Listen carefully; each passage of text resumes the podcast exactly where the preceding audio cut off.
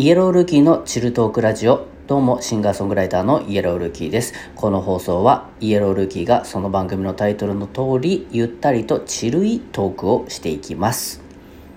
はい、えー、ということで、えー、2022年一番最初の放送になります。明けましておめでとうございます。と言ってももう12日も過ぎているんですけれども、えー、先日ね、1月10日に YR 生誕祭ということで、えー、生誕イベントをですね、あのー、1月11日、昨日が誕生日だったんですけれども、えー、土平日なので、1日前の祝日、まあ、成人の日になるんですけれども、1月10日に、えー、生誕祭ということでイベントを、えー、行わさせてもらいました。まあ本当にね、あのー、まあ今またね、あのコロナとかが増えてたりだとかして、ちょっとなかなか大変な中、まあ正直この正月2022年明ける前まではそれほど気にするほどの状態でもなかったんですけども、まあ、急にこの1月正月終わって少し経ったぐらいとかからまたぐんとこうねあの増えてきたりとかしてでちょっと本当にイベント開催も含めてどうしようかなぐらいな感じに考えなきゃいけないのかななんていう事態になってしまって。迷ったんですよ正直。開催するかどうかも迷ったしどうしたらいいんだろうっていうちょっとテンパったりとかしてあたふたしたりしたんだけどもまあ飲食店とかねいわゆるお店は一応その通常営業という形でどこもね今のところ現状普通にやってるじゃないですか。うん。まあだからその安全をいろいろ考慮したらやめた方がいいのかなとかそういうこともちょっとやっぱよぎったりはしたんだけどもやっぱ世間の流れとかもいろいろ見つつまあ一応対策をしっかりしたら開催しても大丈夫なのかなという感じで、えー、ちょっと迷ったりはしたんだけれども開催に踏み切りました。まあもちろん足を運ぼうとしてくれてた人たちの中にはまあちょっと事態が事態なのでまあやっぱりいろいろちょっと危険とか考えたりしたらやっぱり行くのやめようかなみたいな感じで足運ぶのを控えてで配信で見ますとかそういう感じで言ってくれた方も、まあ、いたんですけれどもまあ実際その蓋を開けてみればというかうんもともと一番最初ライブハウスなのでオールスタンディングで特にあの仕切りとかもない状態でで自由にやろうかななんていう風な頭で最初にいたんですけれどもまあね、ちょっと状況が状況で急に変わってしまったのもあって急遽その椅子を出して並べることになったりだとか、えー、そうですね、まあ、その感染対策をいろいろ気をつけて、えー、物販とかを自分とか、まあ、演者みんなマスクしてで参加するようにしたりだとかなんかその辺りはねちょっといろいろ予定外な、えー、ことが、まあ、多かったんですけれどもなんとか終わることができてよかったなというふうに思ってます。そして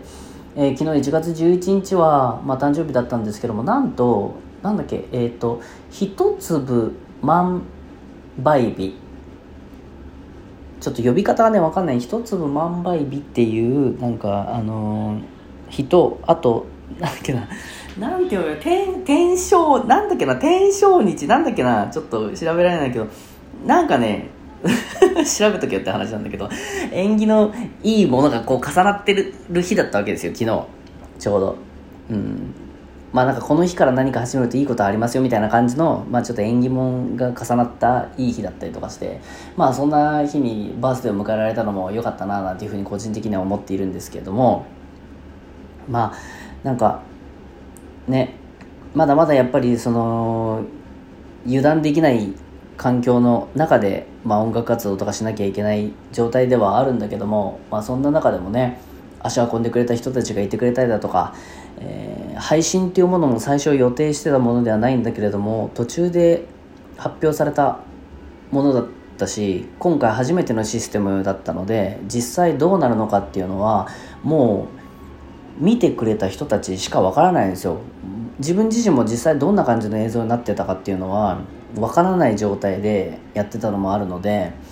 でもまあ見てくれた人たちからのその感想から聞くとすごい良かったとかなんか新鮮な感覚だったとかいろんないい声をいただけていたので、まあ、結果やってよかったなっていうふうにはすごくあの思ってるし、うん、まあできればねここからうん、またそのライブ活動もそうだしステージに出られる機会っていうのを増やしていきたいっていう個人的な願望ではあります。ただまああの今の状況が状況なのでいろいろ様子を見ながら、えー、ね まだもうちょっと模索をしながらっていう感じにはなると思うんだけども、うん、なんかやれるタイミングをちょっと見つけて増やしていきたいなというふうに思っております。はい。でやっぱりそのねもちろん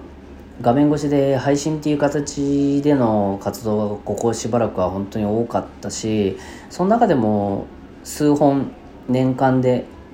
数本っていう形でしかないけれども実際ライブをやったりとかもしたんだけれどもやっぱりライブ中心の活動をしてた自分にとってしてみるとまあ応援してくれてる人たちにとってもそうかもしれないけどもどうしてもその応援のバランスというものがねこの数年前と今とでちょっと違ってしまってる部分っていうのがあるのでまあなんかその気持ち的な部分も含めてねいろいろ変わってしまう部分っていうのもやっぱあったりすると思うしだから改めてその画面越しの、えー、で楽しめるものももちろんそうなんだけれどもやっぱうんと生の感覚というかそういうものも自分自身も取り戻しつつみんなとも楽しめるような感じの空間づくりをねしていけたらいいなっていうふうに個人的に思っております。2022年ね、うん、やっぱり自分個人的な願望としてはまあ去年よりかはねやっぱりライブの本数とかも増やして表に出れる活動はもっと増やしたいっていうところが願望ですね。あとまあここから今ちょうど2022年の抱負的な話とかなんかそんな感じになってるんだけども。今年はそうですね。今までやっぱりやってきてる活動ってどうしてもまあそうなりがちなものにはなってしまうしこれからもそれはあの変えずにね追求してやってた方がいいに決まってるんだけども、まあ、今応援してくれてる人たちがあの毎回毎回その喜んでもらえるようなものを提供し続けるっていうことはもう絶対条件だと思うんですよ、うん、新しいコンテンツを何かやるみたいなのにしてもそうだしねあのグッズにしても、まあね、音楽にしても、えー、ライブにしてもいろんな展開をしていくっていうのは当たり前なんだけどもそこに、まあ、さらにもうこれも本当は当たり前のようにやっていかなきゃいけないことなんだけどもよりもっと新しいまだイエロールーキーという存在を知らない人たちにやっぱり知ってもらえるような活動をどうしても知ってもらえるようなことやっていきたい。あの新しい人に見てもらいたいっていう願望を常に持っているにしてはそういう活動っていうものがやはりちょっとできていないなっていうのをすごく思っているので、うん、やっぱりもっといろんな人に知ってもらえるような活動をね、うん、あの模索しながらやっぱやっていきたいなっていうことですよね。まあ、あとは、えー、イエロールキーというこの一つのプロジェクトをより大きくしていくっていう意味でもまあ、あの制作面だったりとか、えー、ものづくりをしていく上でえー、関わってくれる人たちをですね少しずつでもちょっと増やしていったりとかしながらいろんな人と、えー、もちろん音楽制作面っていうことだけじゃなくて活動を運営していくことも全部含めてもっとあのいろんな人ともちろんいい要素を加えてくれる人っていうところをちゃんと考えないとうん、なんか変な人が関わってしまったがゆえにイエロールーキーがおかしなことになってしまったっていうふうになってはやっぱいけないと思うのでなんか急にキャラ変わったぞどうするみたいな。なんかあの人がかかるようになってからイエロールーキーがお姉になったんだけどみたいな感じになると よろしくないのでまあねあのー、主軸っていうか根底にあるものとかねあのテーマみたいなものはもちろんあのブレずにちゃんとね自分が決めてったものをしっかりと進めていきながらそれをよくより良くしていくためにあのもっともっとなんかねいろんな人と関わり合いながら物事を進めていけたらいいなっていうところが一個の願望でそれをどれぐらいできるかなっていうのが2022年の1個のテーマかなっていうふうに思っております。うん。なんか配信の中でも実はチラチラっとこう喋ったりとかしてることではあるんだけどもやっぱりあの人間一人のマンパワーっていうのはどうしても限られてて、うん、一人の人間が本気出してもちろん本気を出すことによって何か起こることっていうのはもちろんあるしそこからすごいことが起こるっていうのは、まあ、もちろん可能性としてあるあるんだよ。もう努力しないとやっぱり何も実現できないので。でもそれをそのマン人の一人のマンパワーがもっともっと重なっていくことによって大きな力になるっていうのは、まあ、これはもちろん応援してくれる人たちが増えてってくれて口コミが増えていってくれたりとかイエロールーキーいいぞイエロールーキー頑張れとかっていうふうに言ってくれるね、人たちが増えていくこともやっぱりそのマンパワーが膨れ上がってってで大きなものになっていくっていうと同じことであるんだけども、うん。